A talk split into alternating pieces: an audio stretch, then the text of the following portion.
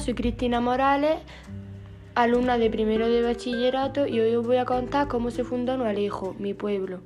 Fue fundado en el siglo XVI, ya que una alta dama, doña Mencía de Salcedo, de la corte de la emperatriz Isabel de Portugal, mujer de Carlos V, fue a Nualejo a visitar las tierras que le había dejado Carlos V tras su muerte. Doña Mencía, tras el viaje tan largo, se sintió mal y le dieron unos fuertes dolores de barriga. Las mujeres quienes la acompañaban, por consolarla, le dieron agua de una fuente que allí había. Cuando doña Mencía bebió, milagrosamente se le curaron los dolores de barriga.